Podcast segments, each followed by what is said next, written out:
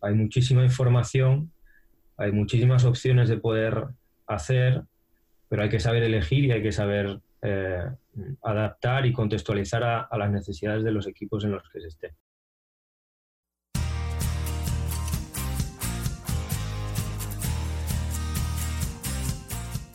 Bienvenido al podcast de Basketball Insights un programa en el que nos adentraremos en los entresijos del baloncesto y descubriremos los trucos, técnicas y estrategias que los entrenadores de éxito siguen para hacer crecer a sus jugadores y equipos y obtener mejores resultados para que así tú puedas mejorar el rendimiento de los tuyos, sin olvidarnos de sus historias y de las de cualquiera que ayude a hacer más grande el mundo de la canasta cada día, con Millán Cámara y J. Cuspinera.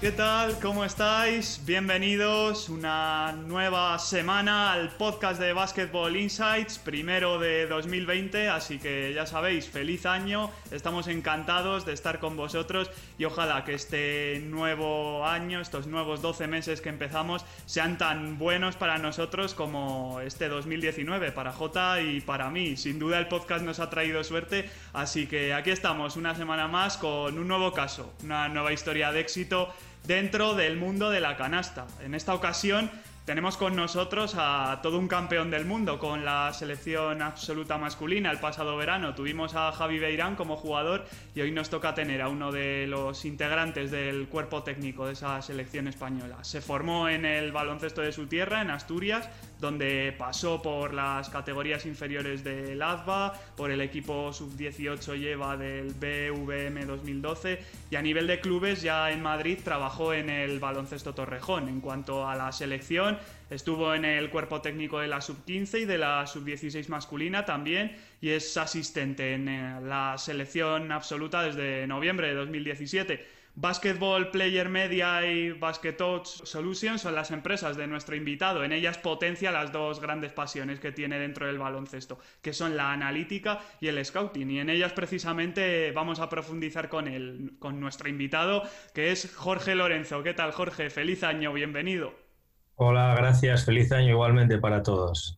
Encantados de tenerte con nosotros para conocer un poquito mejor esas dos áreas que comentábamos, la analítica y el scouting. Para ti, en primer lugar, eh, ¿qué tienen estas dos eh, variables o estos dos aspectos del baloncesto para ser lo que más te ha atrapado dentro de este deporte? Bueno, yo desde, desde siempre me gustó analizar eh, un poquito a, los equipos, a los equipos rivales, a mis propios equipos y al final, eh, pues bueno, de ese análisis eh, poder después eh, utilizarlo y, que fuera de, provecho para, para, para, el juego.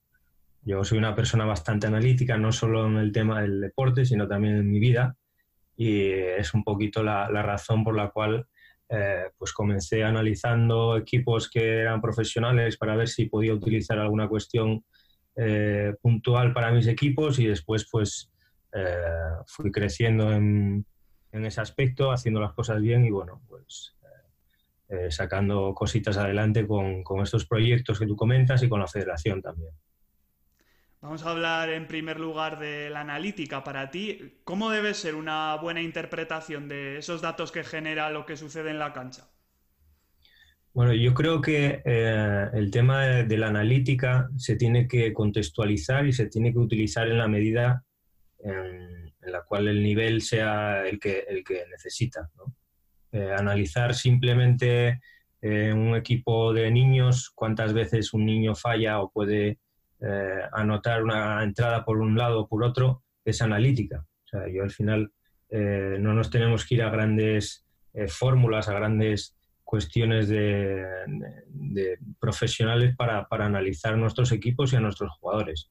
Del mismo modo que, hablaba de eso de un jugador, eh, lo podría hablar también de, un equipo, ¿no? Al final, en las categorías inferiores, por ejemplo, eh, muchas de, esas, de esos partidos hay equipos que presionan. Pues bueno, analizar cuántas veces nos presionan y cuántas veces somos capaces de tener ventaja y salir de esa presión también es, también es, analítica.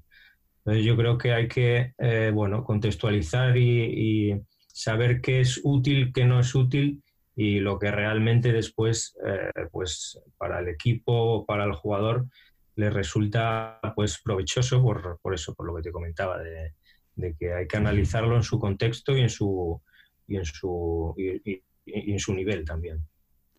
¿Tú a qué aspectos le sueles dar más importancia o más valor cuando haces un análisis, cuando te fijas en esos datos? Eh, yo lo que suelo analizar eh, es eh, las situaciones, el, número de veces que, que esas situaciones se, realizan y después el éxito que puedan tener. Al final hay situaciones concretas del partido que tan solo se hacen una vez y tienen un éxito de, anotación, por ejemplo, si hablamos del rendimiento táctico, pues tiene un éxito muy concreto de tres puntos o de una situación de muy concreta, pero hay que contextualizarlo también el número de veces que se hace durante el partido. Al final eh, hay que ver bastantes parámetros porque pueden llegar a resultar engañosos. O sea, no, no todo lo que, si se hace solo una vez, pues al final probablemente que esa, ese rendimiento sea alto. Hay que, como decía antes, contextualizarlo y eh, equipararlo al número de veces que se realiza. Yo creo que también una situación importante es las situaciones acumuladas. Al final las competiciones tienen una duración, esa duración eh, va tener la posibilidad de acumular esos datos y analizarlos en la medida de que hay veces que se realizan más acciones determinadas de, determinado concepto, determinado sistema, y hay que ponerles, ponderar cuál, cuál es cada, cada acción más, más positiva o, menos positiva. ¿Se puede medir todo o hay algún aspecto que, que no se pueda cuantificar? Mm, yo creo que hay muchos aspectos que no se pueden cuantificar. Y esto también va un poco en relación a, la decisión. O sea, el jugador al final es el jugador que toma la decisión, el jugador que eh, está en la pista y al final ese tipo de, sensaciones no se pueden cuantificar. Eh, nosotros, por ejemplo, en el trabajo que hicimos con la selección, eh, nuestros datos servían para las sensaciones que tenía Sergio en, su momento pues ratificarlas o no ratificarlas. Pero al final eh, las sensaciones del entrenador, las sensaciones del jugador son lo que realmente no se puede cuantificar y en la gran mayoría, por no decir en la, totalidad, son lo que, lo que realmente es el baloncesto. O sea, está muy bien el tema del, del análisis, está muy bien el tema de cuantificar las cosas, pero después las tomas de decisiones, las sensaciones de los jugadores, de los entrenadores, yo creo que son más importantes que, el tema analítico. Vamos, que son una ayuda, una herramienta, estas estadísticas, estas variables que nos pueden servir para realizar esos distintos tipos de análisis, pero tampoco tienen que ser, eh, tienen que ser una ayuda, una guía, ¿no? Efectivamente, yo creo que eh, ahora cada vez más se está utilizando todo el tema analítico, que es muy importante y que es eh, muy útil pero también hay que tener conciencia de, bueno, de que son datos, que las sensaciones también están ahí, que si no esto lo podrían hacer robots y creo que, estamos todavía lejos de poder hacerlo así.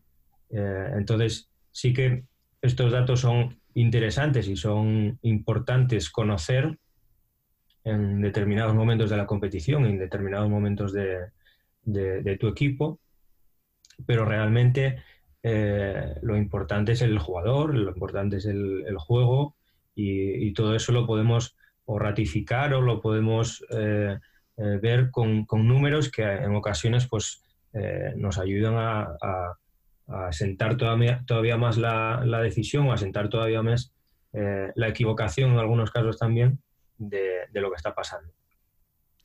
Hablabas de esa aplicación de análisis táctico, de análisis de jugadores que utilizasteis en el pasado mundial, que ganó España. Háblanos un poco de ella, de lo que pueden aprender nuestros oyentes en base a los datos y su uso en baloncesto. Eh, dar el mayor número de datos eh, en directo, en, la situación del partido y en la situación de, eh, poder estar conociendo esos datos en, el partido. Lo que te comentaba antes, al final es una cuestión de niveles también. El, nivel de, análisis del mundial eh, pues será muy alto. Nosotros al final tendríamos alrededor de unos 200, 230 apuntes por partido de, análisis. Entonces lo que queremos hacer con la aplicación también es que pueda ser útil para todas las categorías. Y esto enlaza un poco lo que te comentaba al inicio, de que se puede analizar eh, pues, las veces que, por ejemplo, nuestro equipo eh, hace acciones sin balón. Bueno, pues esto es algo que podemos analizar y que podemos ayudar al equipo a crecer en este, en este aspecto. Eh, la idea es un poquito pues, tener esa herramienta en el banquillo y que nos pueda servir en la medida de que nosotros queramos más o menos información, pues eh, nos sirva para lo que te comentaba, pues para rectificar eh, sensaciones que hay, para hacer ver también algunas veces a los jugadores su productividad sin que esto le, cause un perjuicio ni que le cause eh, una frustración, pero sí hacerles conscientes de numéricamente, pues si no es individualmente, sí que por quintetos, pues su productividad, pues su, sus características que pueden explotar mejor o, con mayor eh, nivel de, ocasiones ¿no? Para, ellos y para el equipo. Y la idea es un poco eso, que la aplicación pueda estar encaminada a diferentes niveles dependiendo de la profundidad del análisis de, los equipos. Al final supongo que la clave entre todos esos análisis que se puede hacer es eh, poder sacar el grano de la paja, ¿no? Sí, al final es poder eh, que nos deje ver un poquito eh, lo que realmente es productivo y de rendimiento. Muchas veces los entrenadores y los jugadores nos obcecamos en que determinada situación táctica o determinado concepto táctico eh, hay que hacerlo porque, porque hay que hacerlo, porque el entrenador se ha, se ha puesto en, en esa, se ha encabezonado en ese detalle y hay que sacarlo o que el jugador eh, ha visto en la NBA determinado concepto que es el que está de moda y hay que hacerlo, no. Al final yo creo que eso es, eh, pues bueno, eh, cuantificar y ver lo que realmente, y totalmente aséptico, sin ningún tipo de, de, nada por que, pueda condicionar eso, pues es lo que se está haciendo. Yo creo que lo que te comentaba al inicio, eh, los datos mm, son lo que pasa. después las sensaciones y todo lo demás lo puedes ir, ir viendo, pero esos datos, si tú haces 10 acciones y de esas 10 de esas acciones 7 eh, fueron positivas y 3 negativas, pues realmente hay rendimiento. Si tú en una situación que planteas de esas 10 acciones, solo 3 son positivas, el rendimiento es bajo, aunque tú consideres que es una buena opción. Y si un entrenador quiere utilizar lo que es la analítica, lo que es los números y les tiene, por así decirlo, un poco de miedo, eh, ¿cuál sería tu consejo para, perder ese miedo, para que el entrenador sepa utilizar la analítica, los números, las estadísticas en su beneficio? Yo, mi, consejo desde mí, si puedo dar consejos yo, que tampoco creo que sea aquí eh, nada más que nadie, pero sí que eh, ir pensando el entrenador en que eh, quizás eh, analizar pequeños conceptos, pequeños conceptos que durante la semana puedas estar trabajando en el partido, pues puede empezar, puede ser una buena manera de empezar. No hace falta empezar eh, pensando en analíticas o en estadísticas avanzadas para equipos que, realmente necesitan otras cosas. yo creo que hay que ir paso a paso una de las cuestiones que puede ser muy interesante de conocer es contabilizar, por ejemplo, cuántas posesiones eh, tiene tu equipo. Si realmente tu filosofía de equipo eh, va en relación al número de posesiones que hay en, el partido. Tan simple como tener una persona que cuente una, dos, tres y cuatro, o sea, no, más allá de eso. Si mi equipo tiene una filosofía de correr, eh, tengo que hacer un número medio, un número eh, de posesiones que sean en consonancia con eso, porque al final eh, la analítica también te sirve para, eh, bueno, pues ratificar o para realmente decir si es productivo lo que estás haciendo, pero si realmente eres, bueno, consciente de lo que haces es lo que quieres. no vender una cosa y al final es otra la que, la que estás haciendo. Entonces yo creo que ese tipo de, de, métricas y ese tipo de análisis son bastante sencillos de, tomar. Lo mismo las situaciones de, presión. Al final, si le das un poco vueltas a la, a la cabeza, hay muchas eh, cosas que se pueden cuantificar y ver si son exitosas o no. Después, a partir de ahí, ya te puedes entrar en más detalle y en más profundidad.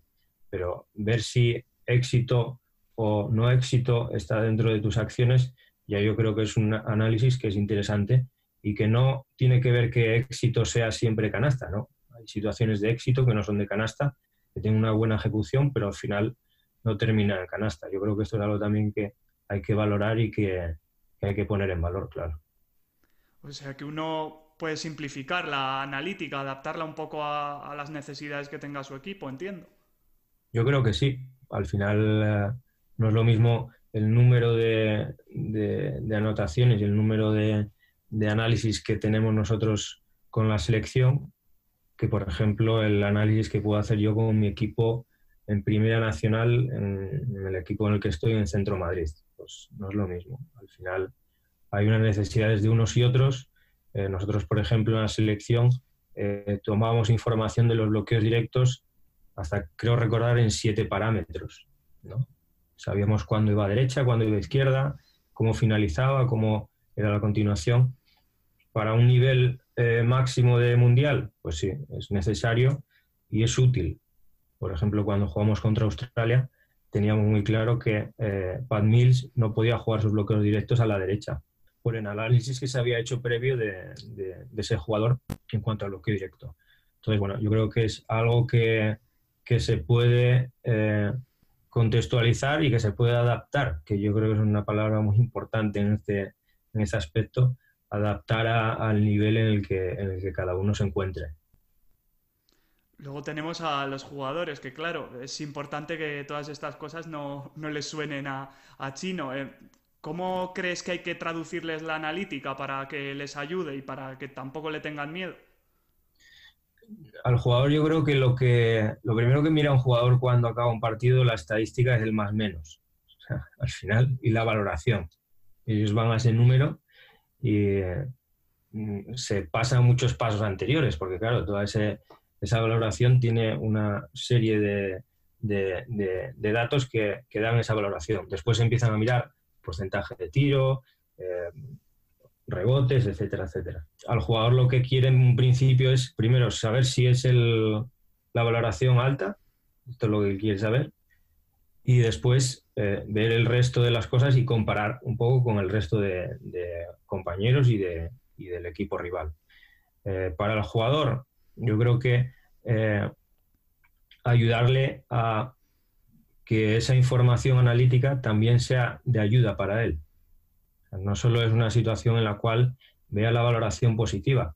Eh, el tema del de, análisis que hacemos con, la aplicación, eh, vemos también que hay jugadores que por su mano izquierda en el bloqueo directo, pues eh, tienen un mayor rendimiento que por su mano derecha. Esto hay que, ver en qué niveles está moviendo el análisis si es un nivel formativo, eh, ese análisis le tiene que servir al jugador para eh, entender que su formación sigue pasando por ese camino.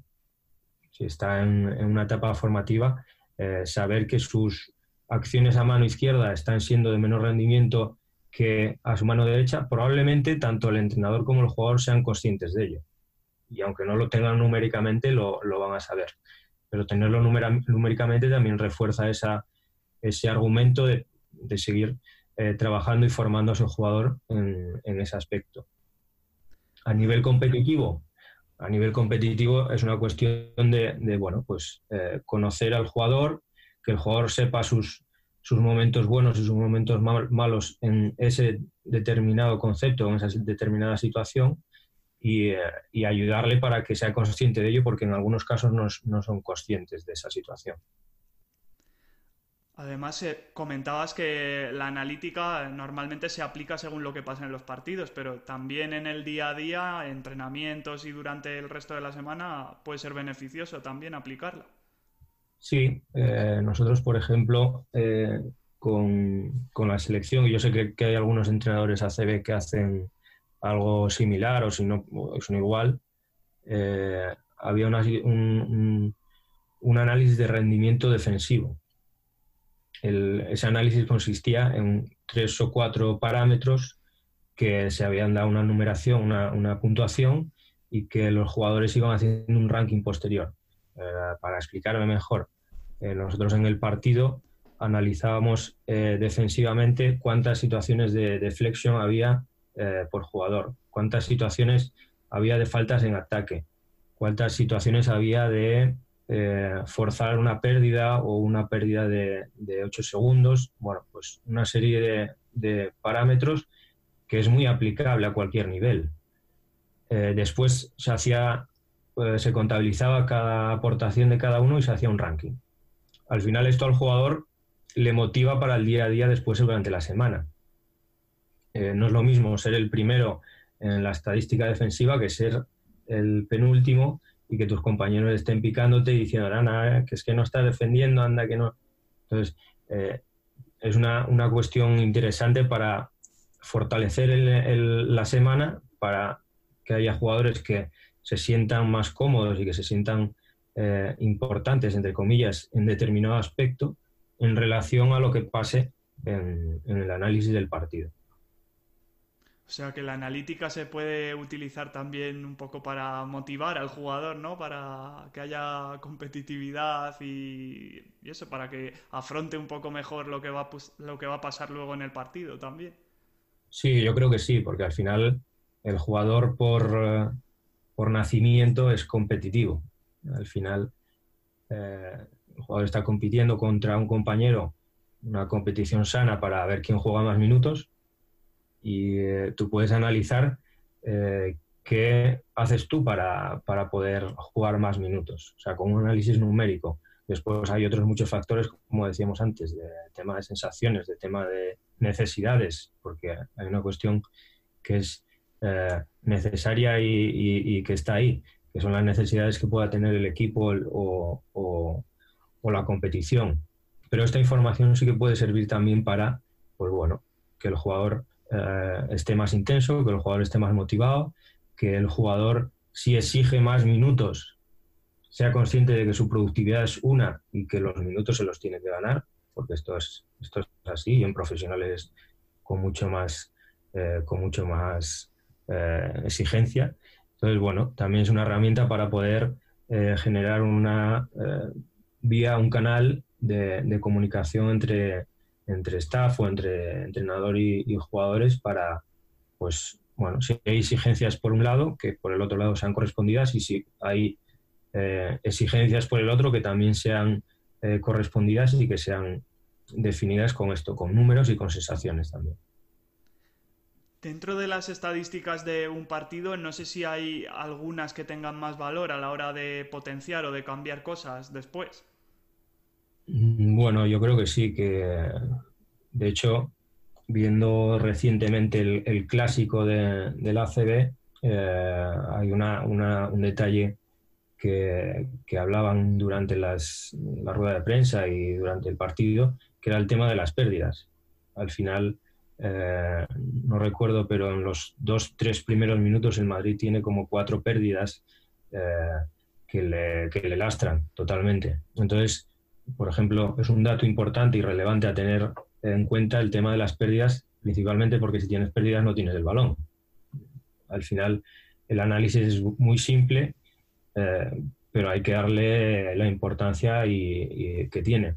El mismo modo el rebote ofensivo yo creo que hay dos, tres parámetros, por aparte de anotación, de porcentajes y demás, que la estadística normal eh, señala ahí para pensar que si estoy perdiendo muchos balones, si me están reboteando ofensivamente, si eh, el rebote defensivo eh, lo controlo más o menos, yo creo que serían los puntos un poquito más a, tener, a tener en cuenta, porque lo otro ya es algo más de juego puro y duro. O sea, la anotación o el porcentaje que puedas tener bueno, pues es algo que va a estar ahí, pero si tú tienes un número elevado de pérdidas, si te están reboteando en ataque eh, un alto número, hay cosas que cambiar y, es algo que tener, que es, que es análisis también y que tener en cuenta.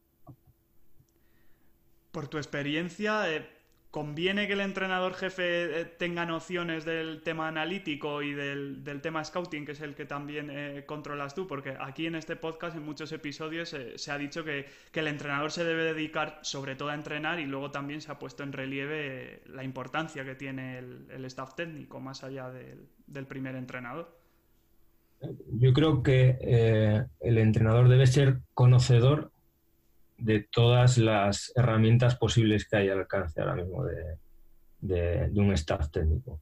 Eh, no digo que sea el que eh, corte los vídeos, el que los eh, edite y el que los ponga, pero yo sí creo que el entrenador principal tiene que tener unas nociones y tiene que saber qué quiere para después transmitir al equipo. Nosotros con, con Sergio, él en su etapa ahora en, Toronto, pues ha tenido que refrescar o incluso empezar a conocer eh, nuevas, nuevas herramientas que, no estaba acostumbrado aquí en Europa porque no las utilizaba porque era el primer entrenador. Pero se ha adaptado y se, las está haciendo con, normalidad. Eh, sí que creo que el primer entrenador quiere, tiene que, desde mi opinión, eh, conocer eh, pues bueno, las herramientas que puede tener a, su disposición. Que después las quiera solicitar a su staff es una cosa, pues, pero conocer que puede tener eh, cuestiones de vídeo para poner en los entrenamientos, cuestiones de vídeo para poner durante eh, el propio entrenamiento, yo creo que es importante y no solo para el propio entrenador, sino para que el equipo sea más, tenga más, más herramientas y tenga más información que puede ser útil después para plantear el partido, para entrenamientos, para eh, ver cosas que quizás hablando no se ven, pero en vídeo sí se ven. Entonces yo creo que sí eh, es importante tener una noción básica de las cosas que puede llegar a, tener mediante sus staff o si realmente como J, que creo que él hace bastante de sus cosas de vídeo, pues, pues hacerlo. Para cerrar un poco el capítulo analítica, eh, ¿Se nos ha quedado algo en el tintero o hay algo más que quieras añadir sobre este apartado? No, bueno, yo creo que no tener, lo que hablamos antes, no tener miedo a, entrar un poco en el tema analítico de, números. Y lo que sí, esto al final es como, como la cuestión de, de, Internet, ¿no? Hay muchísima información, hay muchísimas opciones de poder hacer, pero hay que saber elegir y hay que saber eh, adaptar y contextualizar a, las necesidades de los equipos en los que se esté.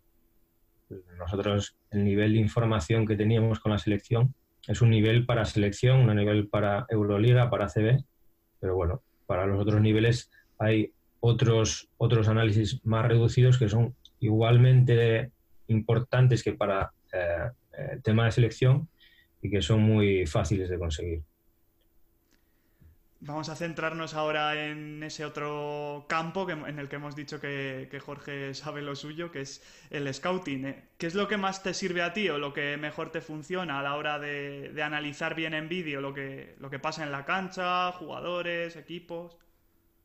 Bueno, yo eh, llevo un tiempo ya haciendo el, tema del scouting y vas cogiendo eh, una serie de, puntos que, que ir analizando pues directamente, ¿no? Yo para mí eh, dividir en el apartado de defensa y ataque el tema colectivo y después el tema individual, pues eh, es la manera de empezar a desgranar la, la, fruta, ¿no? Para ir, ir viendo paso a paso lo que, lo que va haciendo cada equipo. Pues bueno, el tema defensivo, ver un poco las normas generales de, de, de la defensa, si es una defensa más agresiva, menos agresiva, después ir viendo ya situaciones ya más concretas de, defensas de bloque directo, que al final es a día de hoy el concepto que más se utiliza y más, y más importante es en el baloncesto.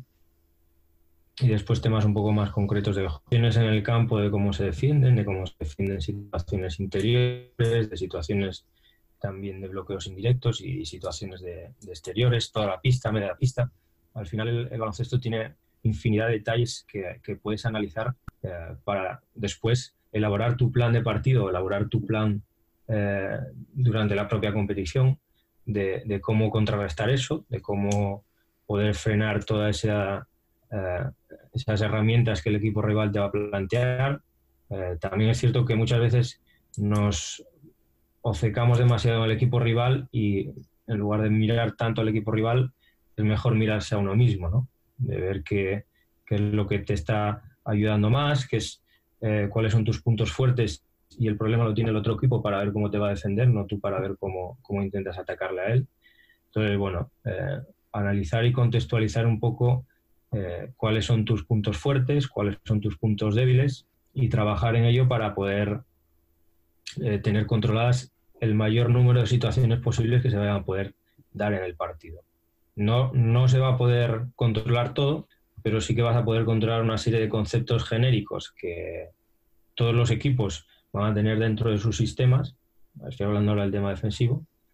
Eh, y no te hace falta saber cuál es cuernos 4 o cuernos 5, sino que vas a una situación más de, conceptos que, propiamente de sistemas. Supongo que para hacer un buen scouting habrá que entrenar el ojo y ver mucho baloncesto. Eh, a partir de esto, eh, ¿cuáles son las cosas en las que más te sueles fijar tú?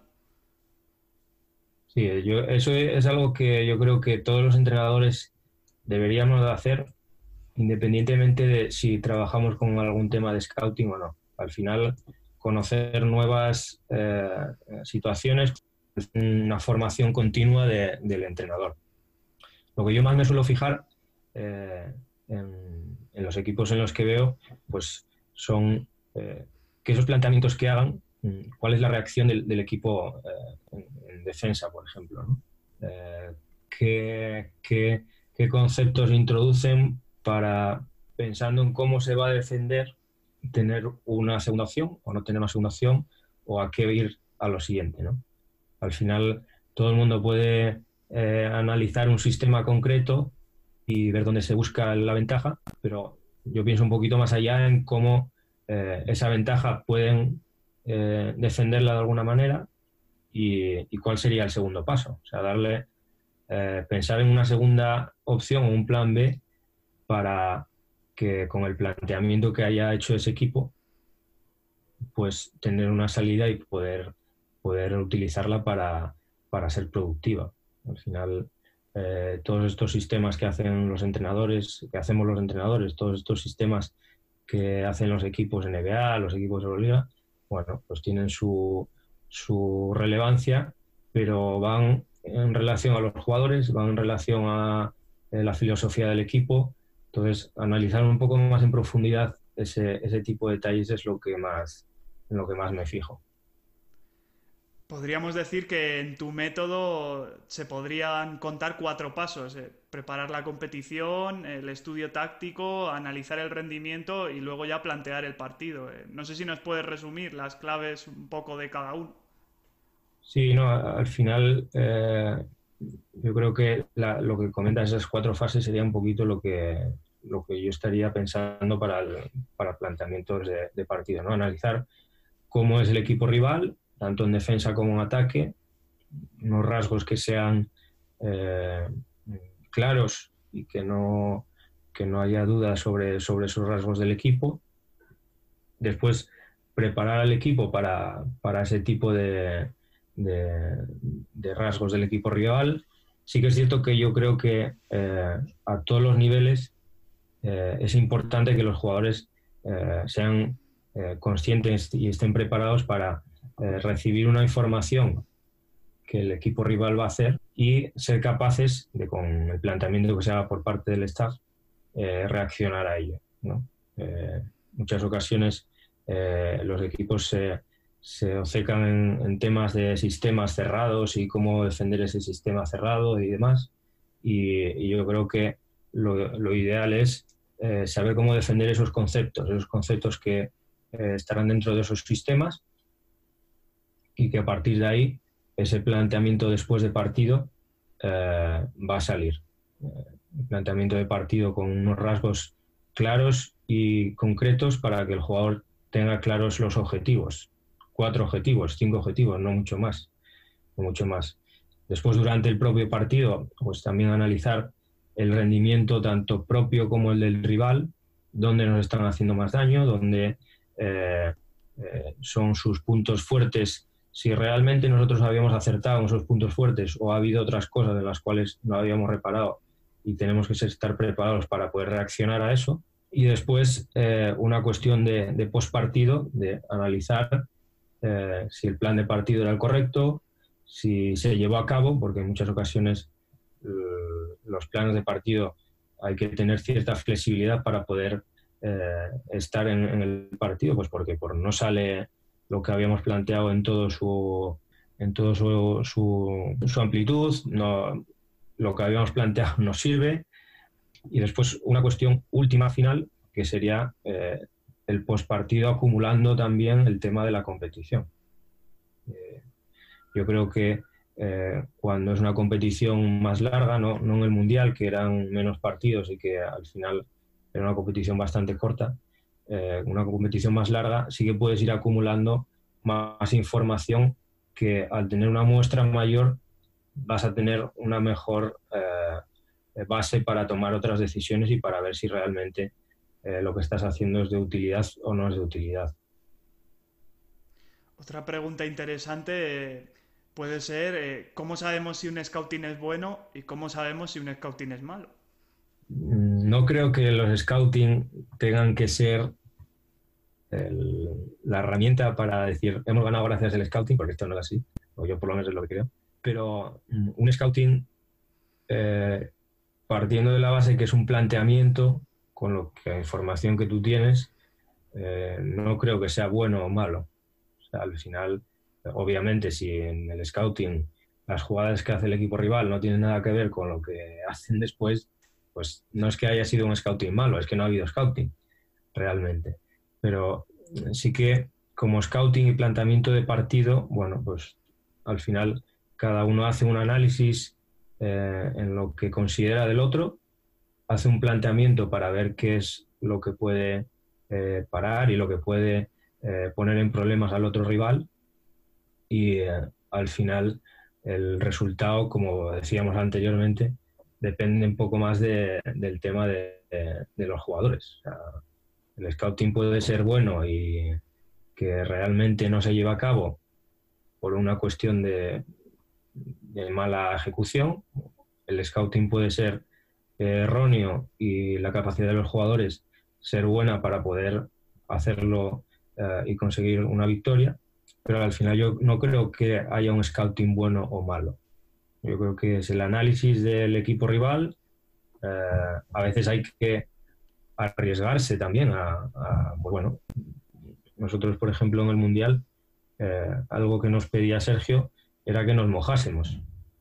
O sea, no sabemos qué va a hacer el equipo rival pero sí que puedes intuir por todo el análisis que hace por dónde va a ir, si van a querer hacer un partido de mayor eh, nivel de posesiones, de menor nivel de posesiones, si va a haber situaciones concretas que vayan a preparar eh, porque nos puedan defender eh, concretamente a un jugador de tal manera. O sea, hacer un poco de, de bueno, de futuro, de futurólogos, ¿no?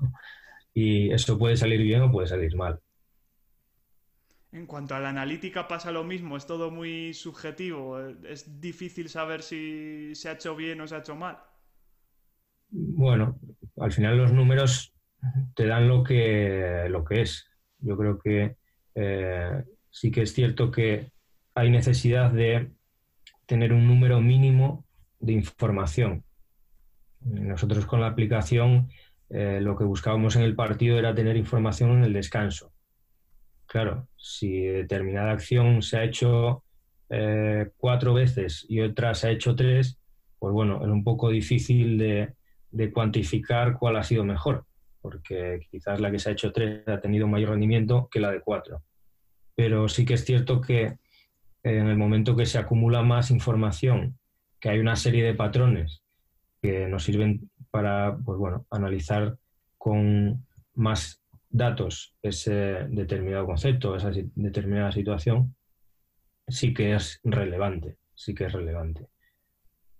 Lo importante yo creo que es el número de datos que, se pueda obtener y el acumulado que se pueda obtener. Yo creo que esa es una, situación importante y que, bueno, pues los números en principio no te van a engañar, pero pueden ser menos nítidos por el número de información que tenga, yo creo. Llegados a este punto de la entrevista, eh, creo que es un buen momento para que escuchemos la pregunta que, como siempre, nos deja J. Cuspinera para nuestros invitados. Vamos a ver qué es lo que ha preparado para Jorge. Hola Jorge, ¿dónde empieza para ti la formación de un entrenador que quiera ser un buen scouter? Es decir, ¿qué aspectos debe dominar para convertirse en un buen scouter? Pregunta muy buena de, mi amigo J. Yo creo que para, iniciarse un poquito en la especialización, un poquito de, scouter, eh, lo que sí hay que tener en cuenta es eh, la capacidad analítica del juego. O sea, eh, no quedarse solo en, los detalles de los sistemas, no quedarse solo en cuestiones superficiales, sino que sino intentar buscar un punto más de, información para, poder eh, eh, estar en este, en este tema del, scouting. Es cierto que todo el mundo eh, puede ser capaz de ver una situación de sistema concreta, pero hay que ir un poco más allá de eso. Yo creo que es un poco la, la idea del scouting de poder ser capaz de Vale, reconocer una situación táctica concreta, reconocer quién juega esa situación táctica, reconocer en qué momentos del partido se juega esa situación, reconocer en qué lado, por ejemplo, de la pista se juega más veces. Al final es eh, darle un punto más al mero hecho de ver una situación y poder eh, plantear algo sobre, sobre eso. Eh, el análisis puede ser de una profundidad tal que en muchas ocasiones nos pasamos de profundidad y no es una situación que estuviera planteada, sino que es una situación rota de partido y que se da. Pero sí que, que ser capaz de, bueno, de, analizar situaciones también de jugadores, cuando un quinteto es más productivo que otro, cuando eh, una pareja de jugadores o un trío de jugadores eh, tiene un mayor rendimiento o que durante un partido veas que en el momento que sale el fulanito y menganito, eh, cambia totalmente el partido de, de, Sino. ¿no? Yo creo que al final es eh, intentar analizar eh, al máximo todas esas situaciones para poder después pensar en un tema de scouting más, más pues bueno, como entrenador. Yo sí que me gusta el tema del scouting, me gusta ser entrenador, pero creo que todo el mundo tiene la capacidad de poder analizar y poder eh, darle un poquito de una vuelta de rosca más todavía a cuando se ve un partido. Eso pasa también en el caso de la analítica. ¿No es necesario tener algún tipo de, idea previa para poder aplicarla bien? Bueno, a, día de hoy con la cantidad de información que hay en Internet y eh, en, cualquier clínica, en cualquier eh, evento de este estilo, yo creo que todo el mundo puede estar preparado, pero esto es una cuestión mm, pura y dura de, trabajo. O sea, al final yo quiero utilizar la estadística avanzada, pero quiero que acabe el partido y me llegue, no. O sea, las cosas, si estás en la NBA, probablemente sea así, pero no todo el mundo está en la NBA. Entonces, al final conlleva una necesidad de trabajo, una, necesidad de estudiar todas las cosas que, que, hay de estadística avanzada, todos esos análisis, eh, hacer planteamientos propios también, hacer planteamientos propios de poder, pues bueno, analizar eh, situaciones que en tu equipo o en el equipo en el que estés se puedan dar y dar una solución a, ese análisis. Yo creo que eh, tanto en el baloncesto como en cualquier otra profesión, el factor autodidacta es muy importante. habrá gente que habrá, yo por ejemplo, no he estudiado ninguna carrera matemática ni nada por el estilo. Lo que sí, pues bueno, creo que conozco el baloncesto en cierta medida y que lo que yo pueda analizar del baloncesto es útil después para, para el equipo y para, para, la competición. Entonces, a partir de ahí, cada uno tiene que ir eh, generando sus, sus inquietudes, sus, sus ambiciones de, de análisis, de conocimiento del juego y independientemente de bueno, si se le da mejor o si le da peor. Estamos hablando de esas eh, cosas que vienen bien para que el trabajo en analítica y scouting sea bueno. Entiendo que también será importante comunicar bien esas dos cosas, tanto lo que nos dice la analítica como lo que nos dice el scouting. Sí, yo creo que esto es eh, básico porque si el mensaje no llega es como si no hubiera mensaje. al final eh, el mensaje tiene que ser claro, tiene que el jugador llegarle eh, filtrado. Nosotros, por ejemplo, pues había una serie de fases en las cuales los entrenadores ayudantes eh, hacíamos un análisis previo. Ese análisis en bruto, entre comillas, se le eh, facilitaba a Sergio. Sergio, después de ese análisis, volvía a hacer otro análisis, volvía a volver a nosotros la información y después había un planteamiento para realizar el plan de partido con otro análisis más al jugador de toda esa información le, llegaba la, justa y la que iba a necesitar para, la competición. Eh, es importante eh, tener claro que eh, no por mucha más información es mejor. Al final es una cuestión más de calidad de información que de cantidad de información. nosotros, por ejemplo, en ese sentido, al jugador pues le hacíamos llegar la información muy, muy reducida, en unos formatos de vídeo y unos formatos de, mediante una aplicación eh, muy concretos y al final el mensaje le tiene que llegar para, para, que lo usen en el partido. No, no, importa mm, que ese jugador haya hecho 50.000 tiros, sino que ese jugador hace un determinado tiro en una determinada situación que él tiene que estar preparado para, para defender eso, por ejemplo. También hemos comentado a lo largo de la entrevista que no es lo mismo analizar tanto el scouting como las estadísticas en lo que es élite y en lo que son las categorías inferiores. Eh, más allá de que hay cosas distintas en las que hay que fijarse tanto en unas categorías como en otras, ¿hay algún cambio más que tengamos que tener en cuenta? No, yo creo, yo creo que no. Al final es baloncesto, no hay diferencia de una cosa u otra. Eh, lo que sí hay que, si ya a nivel profesional o a nivel profesional que yo con el que yo he estado, eh, la información era muy concreta y muy precisa, eh, a nivel formativo eso tiene que ser igual, igual y con mayor mimo, si se puede decir así, porque el jugador no necesita tener gran cantidad de información, sobre todo en categorías de formación, simplemente eh, información analítica para un jugador en formación, por ejemplo, es que sepa que su rival es zurdo o es diestro. Esto no, es algo que vaya a descubrir yo ni que vaya, pero es una información que el jugador tiene que saber y tiene que ser consciente y el trabajo tiene que eh, formativo tiene que ir también en relación a eso. No es lo mismo defender a un zurdo que a un diestro, por ejemplo. Y en el día a día esto se tiene que ir eh, trabajando, como infinidad de más cosas, pero que es información mm, de scouting, que a nivel mundial, por ejemplo, los jugadores lo sabían y se les decía, y a nivel formativo es algo que pueden eh, tener y saber para, pues bueno, para enfrentarse a un, equipo rival. Yo creo que eh, la idea de que hay cosas que en profesional se pueden utilizar en formación es verdad, y hay que contextualizarlas y, ver en qué nivel de profundidad de, o sea, en qué profundidad de análisis es el, que necesitan. Quizá en formación, por lo que estás diciendo, hay que ir un poco más a la base y en élite ya se puede ir un pasito más o varios más.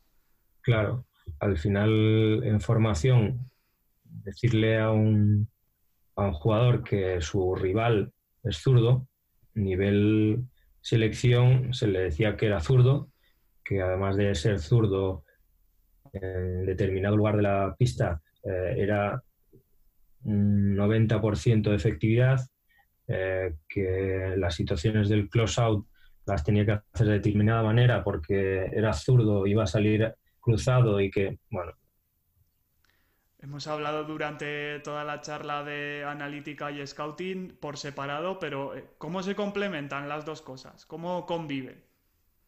Bueno, al final, eh, una cosa casi que depende, no en su totalidad, pero sí en parte de la otra, ¿no? O sea, al final, nosotros, por ejemplo, en la selección, el scouting que hacíamos de los rivales eh, conllevaba hacer una serie de información sobre sus sistemas, sobre sus jugadas. Eh, lo que nosotros llamamos hot plays, que eran una serie de cuatro, cinco, seis jugadas que teníamos analizadas que eran de rendimiento para ellos y después nosotros durante el partido hacíamos ese análisis del rendimiento de esas jugadas concretas del equipo rival.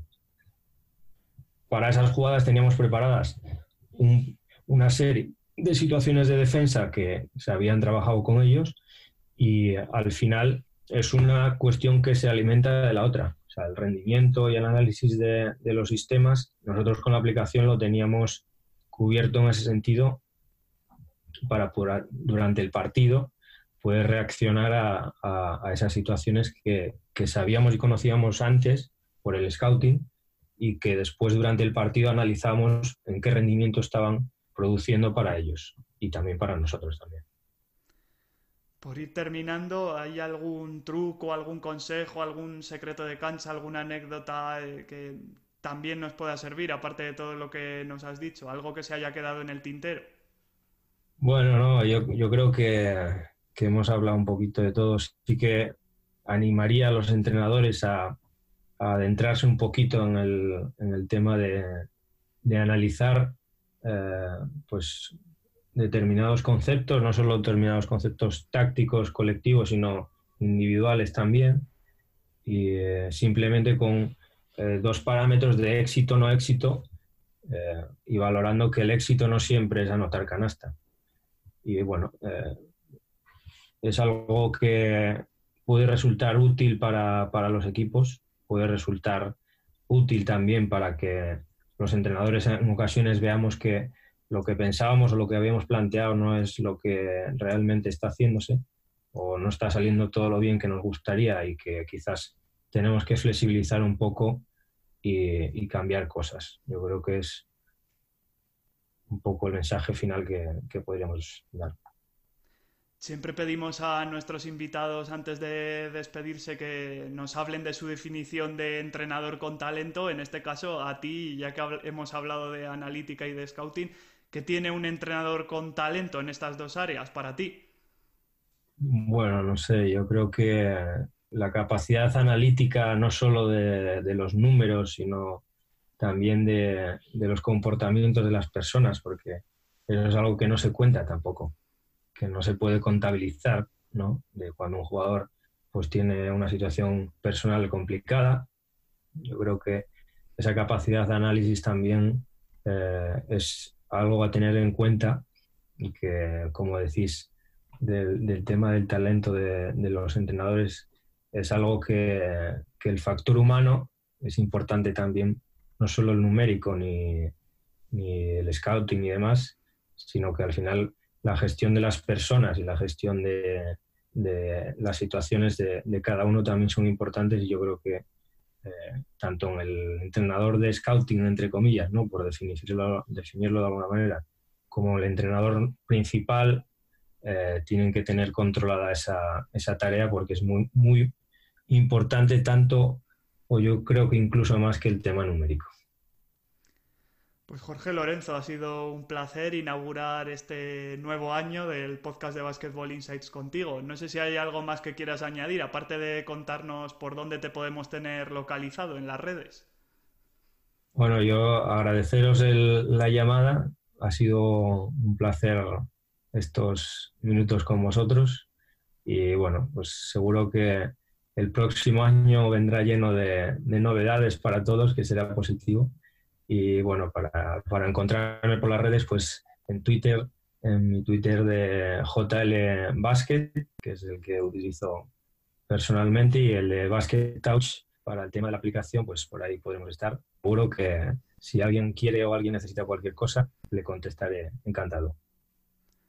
Pues nada más por nuestra parte en este nuevo episodio del podcast. Como os hemos dicho al principio, feliz año para todos Y ya sabéis que en las redes sociales yo soy arroba millancb en Twitter, jcuspinera es arroba jcuspi y tenemos también el perfil de Basketball Insights que es arroba Insights donde os contamos todas las novedades sobre los distintos proyectos de, de Basketball Insights. También en el perfil de J en Facebook, en su página, J Cuspinera, tenéis eh, los distintos eh, programas, eh, los cafés de J y el resto de, de proyectos. Así que nada más por nuestra parte, lo dicho, feliz 2020 para todos, un saludo y un abrazo muy grande y hasta la próxima.